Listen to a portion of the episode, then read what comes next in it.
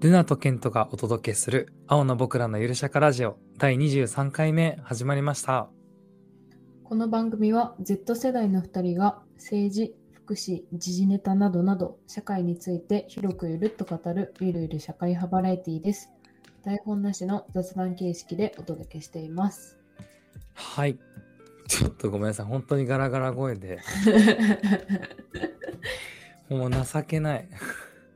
いいじゃん、でもえ本当。なんかね、風邪ひいたんかなとはちょっ とそうだよね。あ心配のにな、る全然、もう風邪でも何でもなくて、あの、ただ、ディズニーシーで 叫びすぎたっていうだけなんで、なんか2丁目のママみたいになっちゃってる けど、あのあんたさ、とか言って。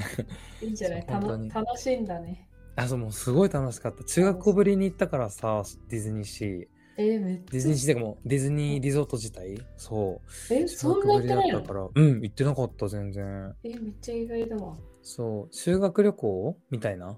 卒業旅行か、中学校の。それで行ったっきりだから、もうん。う全然行ってなくて。うん。で、なんかあんまりさ、そんなにディズニーの映画とかも見てなかったから、キャラクターも全然知らないんだけど、うん。なんかやっぱなんだかんだ友達と行くと楽しいね、あそこって。え、そうだよなんかね。、お揃いのカチューシャつけてさ、うん。あのね、待ち時間もすごい楽しいし、みんなで喋って。確かに。うん、って言ってたら声枯れました。 今時期いいね。 なんか暑すぎず。うん、そ寒すぎう、ずすごいよかった。しかも、あの、梅雨前だったからさ、全然晴れてたし、えー、最すごい高じゃよないかかっ。た。いいな本当ぁ。に。ね私もね、ちょっと聞き苦しいかもしれないけど、今は日はこれでちょっと失礼します。い、はよい、ろしくお願いします。すいません。 はい。じゃあ、今回のうん、テーマいきますか。はい。今回のテーマは、えー時事ネタ2本立てということで、プライド月間と、えー誤送金4630万円の2本立てで、えーお送りしたいと思っております。はい。はい。ちょっと最近、更新頻度がなかなか、そうだね。ちょっとお互いおす忙しくて、時間多がめに取れなくて、 うん。忙しくてとか言ってディズニー行っちゃ行っちゃってるんだけど、そうだね。ななのので、で、まあ、今回ちょっとね、2本。まあ、ちょっと短いかも。1本ずつは短いかもしれないけど、ちょっとまあ、濃い話ができるといいのかなというところで。うん、うん。はい。じゃあ、プラ最イド初に、そうだね、プライド月間。うん。なんかよく、あのーまあ、こ今月6月っていうのがこう、まあ、世界的にプライド月間っていうふうに、あの結構言われててなんかインスタとかでも「ハッシュタグハッピープライド」とか、ねハッピープライドマンス」とか、なんかそういうのがよく、あのー投稿とかでも見受けられるような、あのまあ、月間というかキャンペーンというか、まあ、そんな感じなんだけど、まあ、要はなんか LGBTQ の人たちとか、あとはまあもちろんアライの方々も含めてまあお祝いじゃないけどまあなんかうちらの権利とかあのーそういうのをこう、まあ、アクティブに発信していこうっていうようなあのーまあ月間月間っうんていうのかな、まあそういうムーブメントというか、まあそういうう期間だよね、月プライド月間は。そうだね。うんなんか、その間、さ、その、ハッシュタグとかもなんか、虹色にああそう変わるな変っわたるりするよね。うんインスタグラムのそうそうハッシュタグとか。あとはなんなんか世界中のあの企業のロゴが虹色になったりとかもはいはいはいはいはいはいそう6月はするよね。ギャップとか、うんうんうん。他あとななんんかかねめちゃくちゃあるよ。えっ、ー、とねあの IBM とかああ、はいはいはいそうはい、はい。ちょっと調べるけど本当にねすごいいろいろ防具とかも、あそうそロうそゴう。がレインボーになってたりするっあもぽういね。本当あの Tinder マスターカード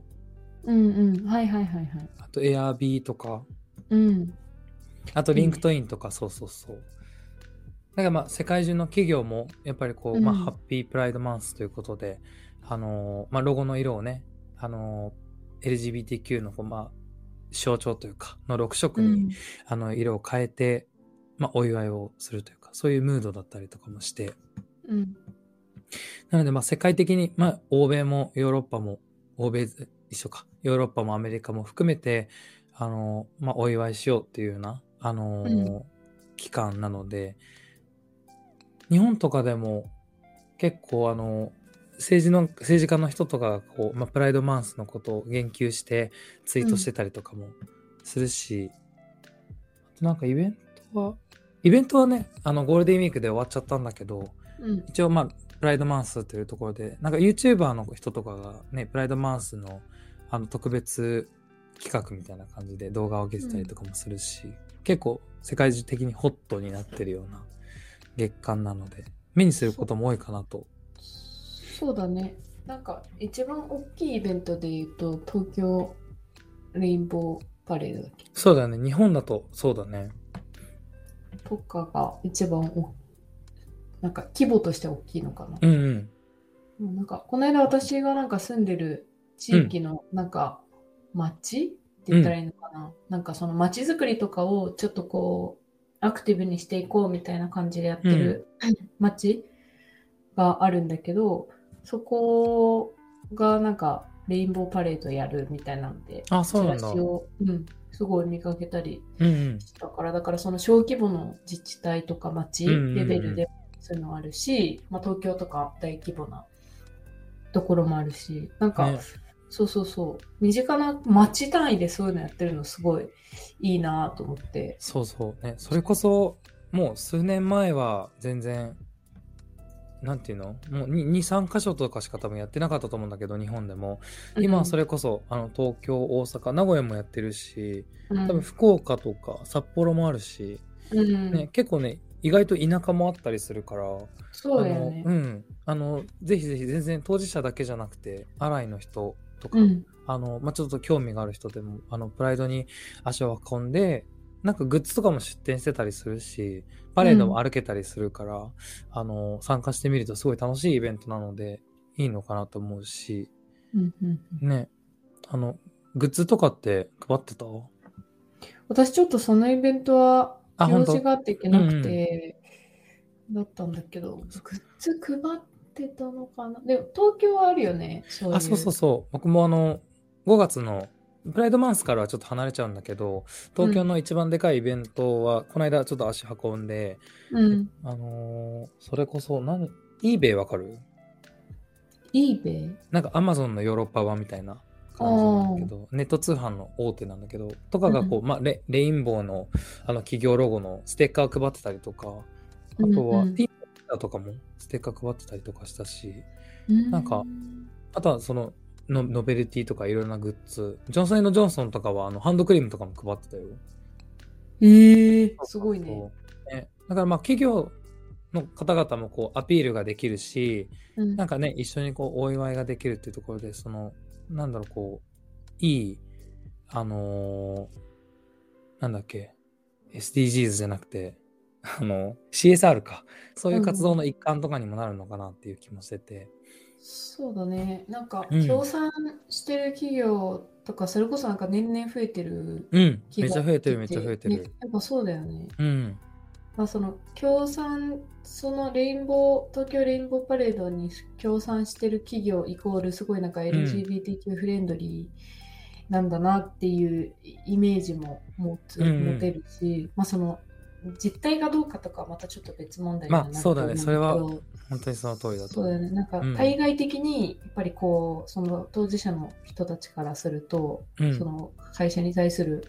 好感度とかうん、うん、そのなんていうのかなファンに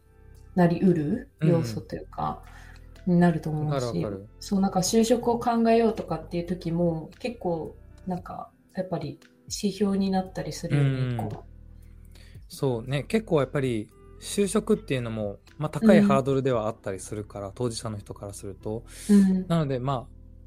それこそルナが言ってくれたように、まあ、中身が伴ってる伴ってないっていうのはちょっと置いといてやっぱりそういうふうなところでこうアピールをしてくれると、あのこっちもあのなんだろうあ気にかけてくれるのかなとかちょっとそこでハードルが下がってね、あの働きやすい生きやすいような世の世の中になってくんじゃないかなっていうところであのすごいいいムーブメントだなというかここ最近そうだねうん、広がってきたもんではあるけどなんかやっぱ月間っていうふうにそういうふうに決められることでさその企業の中でもそういうのをやっぱこう意識する啓発するうんようななんかきっかけにもなるし。そうだね。まあ月間だからなんか研修をやろうとか、そういう動きにもなると思うしね。そう多だ分ね。。うん。すあごとはく結構メディアとかもさ、あの、まあプライド月間というところで、その、例えば LGBTQ に関する記事を、ね、パブリッシュしたりとか、あとはあの、まあ、プライドだけじゃなくて、あの、ジェンダーイクオリティとか、まあ、男女の共同参画とか、まあ、うんそういうことに関するね、あのーなんかインスタの投稿とかも結構見見たりもするし、はいはだいからね、なんか6月は、うちらにとっても、まあ当事者にとっても、アライにとっても、その周りの人にとっても、すごく、なんか生きやすいような世の中になるようなきっかけになるんじゃないかなと思ってて。うん。そうだね。そなんか、ヤフーニュースではね、うんうんあれアウティングについてうん改めて考えようみたいなう。うんうんうん。いいね。記事を見たりとかしたかな。アウティングね。まあ、大事だよね。うん、アウティィングがきっかけで、当事者の子がね、亡くなっちゃったりとかもしてるし。ング、うん、そうだねなんか、改めてやっぱり、その、どういうコミュニティであれ、そうんのアウティングとか、まあ、そもそもその多様性について考えましょうとか、うんアライって何何なんでしたっけとか、うん。うんうん。またそういうこうテーマを持って話せるのはそれ自体すごくいいいことというか、そうだね。なんかあの、それがさ、世界中で取り組まれてるっていうのがすごく素敵だなと思ってて。確かにねなんか、いつぐらいからなんなんか新しいよね割と東京とかうさんその日本にそういう概念が導入されたのが最近最近だともう、もうここ2、3年、3、4年とかだと思うよ。やっぱそうだよね、うん、あの普及してきたのはね、前、がうんん概念自体はね、前からあったかもしれないけど、うんやっぱり浸透してきて、ハッシュタグとかでも使われるようになったのは、ここ最近かなっていう気はしてる。そうね、うんだしそれまでやっぱそういうムーブメントがあの一般化うん、一般的になる前まではさ、その当事者の人たちがこう胸を張ってこう外を歩く自分たちの権利を主張してっていう、うんうんなんかそういうのがそもそもなかったからこうやっうぱん隠れるようにみたいな印象が私は強くて、うん、なんかそういうパレードとかそこ大きいあのイベントうん、があることによって、やっぱりその権利を堂々と主張できる、うんあのきっかけになったりしたのかなとも思った。そうだね、うん、まさにその通りであの、まあ、6月なんで6月かっていうとこなんだけど、あのアメリカでその昔々昔々っつってもそんなに前じゃないんだけど、うん、まあ、1900何十年とかの時代なんだけどあうの、んスストーンウォール事件っていう結構有名なあのゲイの人たちがこう、銃殺されちゃうような事件があったんだけど、それが6月にあの、まあ、発生してしまって、でそれがきっかけであのアメリカでのその LGBTQ ムーブメントっていうのがすごく爆発的にこう盛り上がったんだけどうんなのでそのまあストーンウォールっていうそのまあ起爆剤じゃないけどまあマイナスなニュースなんだけどそれを忘れないために、あの6月をこうプライドマンスっていうふうに設定して、まあ世界中がこうプライドについて考えるような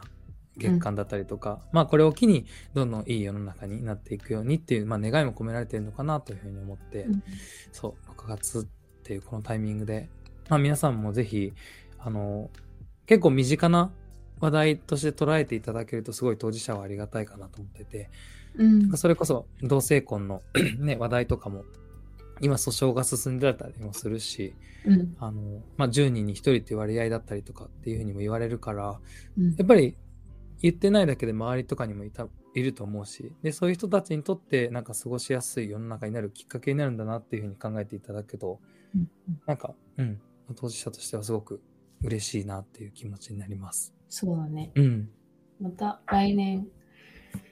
もあるはずなので、うん、あるある毎年やってるから。うんまあ、なんか初めて知ったみたいな人は、うん、ハッシュタグでこう検索してみるとか、うん、うんなんかちっちゃいことからでもね、こう参加してるっていう、なんかなんていうのかな、気持ちうん、になれるとうんうんいいよね。本当にそう思うな。はい。ということで、プライドマンス、もし興味があれば、あの皆さん調べていただけるとあのいいかなというふうに思います。はい、はい。では続いて、次。うん。次は、えっ、と、誤送金うん、 4630万円事件ですね。そうですね。ちょっと時間経ってしまった気はするけど、なんか再逮捕みたいなところもあったりとかで、意外とこう、最近まで報道されてたそうだね。事件かなとうん思うけど。あ結構ニュースでもすごい取り上げられてたし、うんなんかツイッターとかでもね、結構ネット記事、ネットニュース、い結構流れてきたような印象だから、多分、あの、まあ、ざっくりと事の経緯はみんな分かってるのかなというふうには思うんですが、まあ、ちょっとざっくりと説明をすると、そうだね。えっと今年4月に あの、まあ、コロナの一応補助金みたいな形で、あの多分非課税あの住民税非課税世所帯世帯に10万円が配られるっていうのがあったと思うんだけど、まあ、自分も社会人1年目だったから、あのその10万円を受け取る対象だったからもらったんだけどあの山口県の場所でその、まあ、10万円をこう配りますっていう時にあのー全世帯にこう10万円を配りあえ終えた後で間違って1世帯だけに4000万 こううんがバツンとあの振り込んじゃうっていう、まあ、そういう事件なんですが、まあ、振り込んじゃった後にその振り込まれた人たちの対応とか、まあ、行政の対応とか、まあ、そういうことがちょっといろいろ絡み合ってここまで結構大きな問題になっちゃったのかなというような印象で、うんなんか率直にこのニュース聞いてルナはどう思 ったえなんか私本当に一番最初ニュース見た時は、うんなんか、マジでしょうもないなって思って。それなわかるめっちゃわか本る当にね、言葉を選ばずに言う,、言うと率直な意見としてはマジしょうもないなって思った、けどそれすごいわかるわそうそうそなんかさそれこそウクライナ情勢とかう、うんあのもっと報道すべき なんか内容ある気がするのにうんこれすごいひ引っ張られたよねなんかテレビつけたらどこでもやってるし確かにねなんかうん、そうだよねそんなになんかそんなに報道することないのっていううん、いやめっちゃ思ってたそれはのはすごい思ったけ,、けどまあそれは個人的な意見としてあるとはいえ、まあ、確かになんかそのいろいろ多分ここまでこう長く報道されたのは、まあ経緯もいろいろあっただろうし、うんその世論が割と分かれたりとか、そうだね別れたりとかあとは結構いろいろ右往左往したような気がしててうーん、そう多分最初はあのーまあ振り込まれましたでその、の、まあ、振り込まれた人が、まあ、た行政の対応に応じなかったんだよねその、まあ、返してください返金してくださいっていう要望に対して多分応じずそれうをんまあ他で使っちゃったとか、まあ、そういうのがあったから、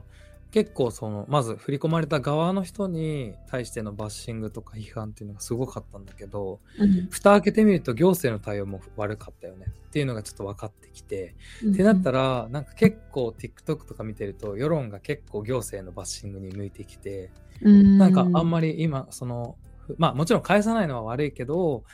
あのそんなに悪くないよねっていう意見になったりとかり、うん、そうで結局逮捕されたらなんか一人一人の人生が台無しになっちゃったねとかなんかそういう意見が出てきたりとかして、なるほどね。なんかすごいいろいろだなと思ったんだけどと一人の人生か。うんまあでも確かに4000万って目の前にしちゃうとすごい大金だと思っちゃうけどうん、その事件があることで人生を暴風に振るって考えるとやっぱりあそこで返すべきだったんかなとかうん、うんそうね。てかそもそもなんかさ、あれなんだっけ、その誤送金が起きちゃったうん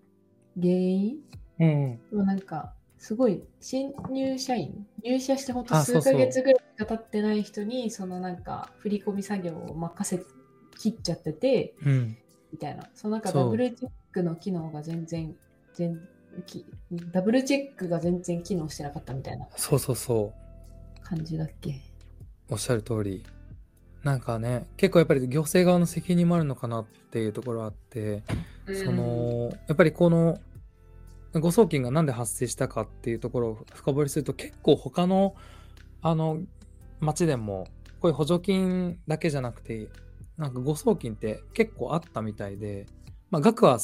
ね多かれ少なかれあのやっぱりあ起こりうるような問題だったみたいでやっぱりそのあそうなんだそうそうそうあのやっぱりなんだろう行政の使ってるシステム上とかうんやっぱりこう結構、まあ、人間のこうチェックとかによるところが大きかったりとかもするみたいでやっぱり誤送金っていうのが起きてしまう可能性っていうのがやっぱり一定あるんだってえーうんそうなんだねそうだからまあ今回の多分事件でその辺のた対策というかうんやっぱり多分川崎市僕が今川崎市に住んでるからやっぱそういう大きな町っていうのは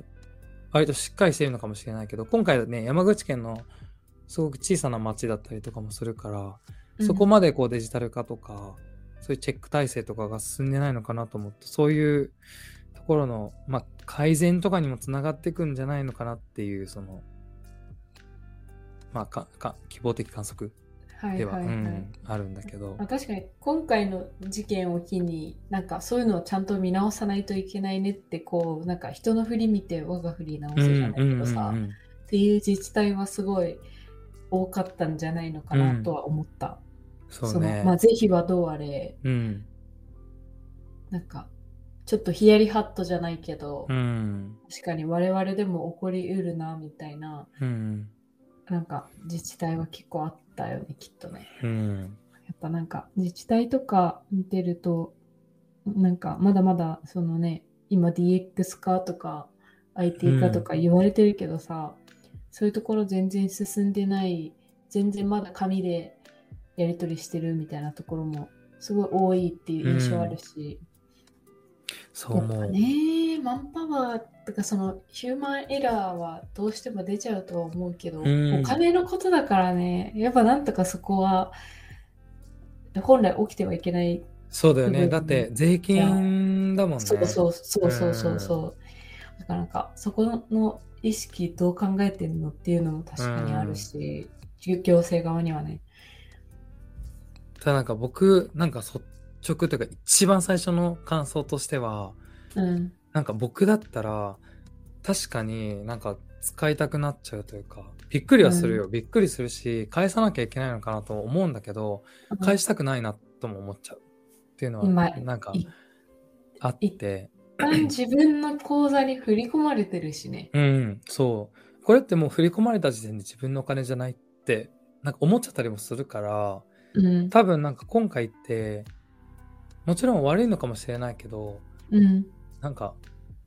ここまでバッシングされちゃって、逮捕とかもされちゃって、うんで、削除、釈放された後のこの、まあ、捕まっちゃった容疑者の人のケアじゃないけど、うんっていうのも、ちょっとある程度は見てた方がいいんじゃないかなってめっちゃ思った。確かにここまで話題になっちゃうとちょっとそうだねかわいそうな気がしててまあね、うんでも難しいわなんか、ねいやなんか え全然たでそんなのみたいなうん普通になんかなんでかわかんないけどこんだけの金額自分が支払われる対象になっててうんシンプルに知らずに使っちゃいましたっていうパターンうもん全然ありえるわけじゃん、あると思今回はねなんかたまたまタイムリーにそれなりにタイムリーにさ、うんうん行政側が対応できてううんなんかね、あれだっけ、最終的になんかカジノ、オンラインカジノかなんかに一旦預けてて、うんそれがなんかまあほぼほぼ帰ってくる形に落ち着いたみたいなうんところにはなったんだと思うけど、うんなんかそれがね、例えば発見が1週間ぐらい発覚が遅れて、うんで。もう回収できないいってなったらあ、ねそうそうそうそうってなったらどうするんだろうね。うんなんか悪意なくてもほんとえこれ普通に受け取っていいんだあじゃあ家でも買おうかなみたいそううな、ん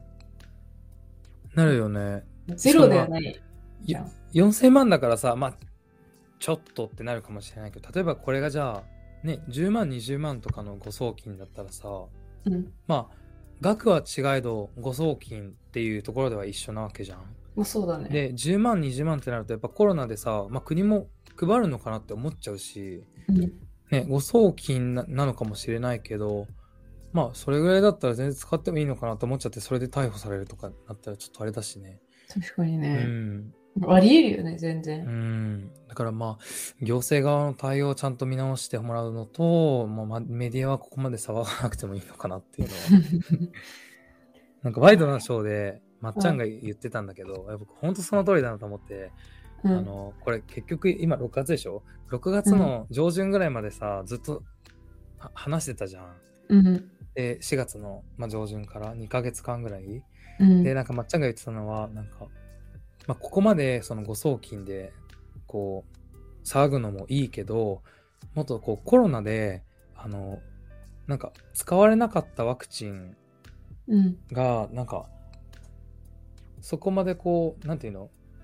その行く末みたいなところがこうしっかりと発表されず処分されちゃったりとかするんだってでそれにすごい税金が使われてたりとかもするみたいで、うんなんかそっちの方をちゃんとするべきじゃないとか言ってて、あいやもうほーんとその通りだなってめちゃくちゃ思った、まあそうね今回はね4000万だけどワクチンとかやったらもう何億とかのレベルになるわけじゃん国単位で、うんねうんそれが葬られちゃうとかって考えるともっとそっちをしっかりするべきなんじゃないかなって思ったりとかもえ、ちょっとそっちの話に流れちゃうんだけどさ、なんで使われないワクチンとかがそんなに大量に出てきちゃうのかな、だって人口からさ、必要なそのワクチンの回数がうんあって、まあ2回なり3回なり、うん今のところそのまあ3回とか、まあ、高齢者の人は4回とかっていうふうになってるけどさ、なんか、なんでその数がある程度割り出せると思うんだよね、必要うな。んまあなんでそこまで不要なのが発生しちゃうんだろうって今すごいそっちに流れ そっちが気になっちゃった。そうなんかでも国が配布した3回目接種の新型コロナワクチンが使われないまま有効期限が切れ廃棄する自治体が相次いでいるっていうニュースが結構あるみたいで、ああ、そっか。賞味期限みたいな、有あーそ効うそう期そう限みたいなのがあるってことうね。ん、ああ、なるほどね。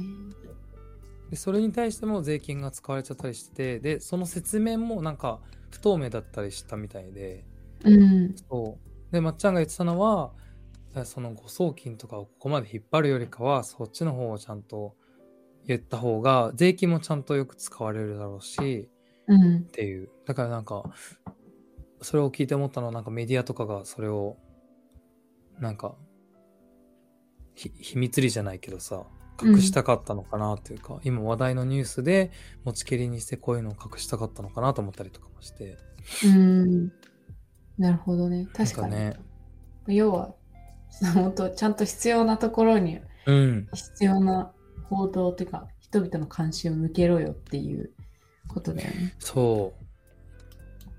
ていう。 2ヶ月 か。2ヶ月前なんだ、この話。そう。なんかそう、僕も本当どうでもよって思ったから。いや、そう、なんか、マジで本当は最初報道された時、マジで報道する、なんか、マジで言う話すことないっていうか、うん。え報道すること、ネタに困ってんだな、うんメディアって思って、最わか初るそのなんか、昼の、朝か昼のそのワイドショー的なところで、その、一部のチャンネルで私は見て、そこだけで終わる話題だと思ってたんですけど、そ結構なんかいろんな局で長期にわたって報道されてたかう。らそうなんだよね。あとあれ、あの、北海道知床のさ、うん沈んじゃった船も、あうんニュースだったうん、うん、あれもすごいいろんなところでずっと放送してて。確かに結構長かったよね、長かった、あれずっとも。うんなんか全然、僕それよりも全然ウクライナのこと報道してって思っちゃってたから。うん、なんか、ウクライナ、まあ、ウクライナもそうだけど、もっとさ、ウクライナ以外でも、あのーまあ、ふ不当な殺人というか、あのー善良な市民が殺されちゃってる多分地域って、現時点でもめちゃくちゃあると思ってるから、なんかそういうニュースをぜひしてほしいなっていう。確かにこの、このなんだ時事ネタを通しての我々の結論はもっと必要な報道をしてうん、いほや、しいそうです ってい。本当にそうなんで そすれ。に尽きるよねうんもういいからみたいな、もう飽きた、そんなん誰も見たくないからみたいな。うんそう思っちゃうことが結構あるかな最近のニュースはそうだねうーん本当に言う通りだと思うわ、うんねという感じですはい。ということで、はい今。回は時事ネタ2本立てでお送りしました。はい。最後まで聞いてくれてありがとうございました。はい。はい。また次回の配信もお楽しみに。はい。お楽しみに。バイバイバイバーイ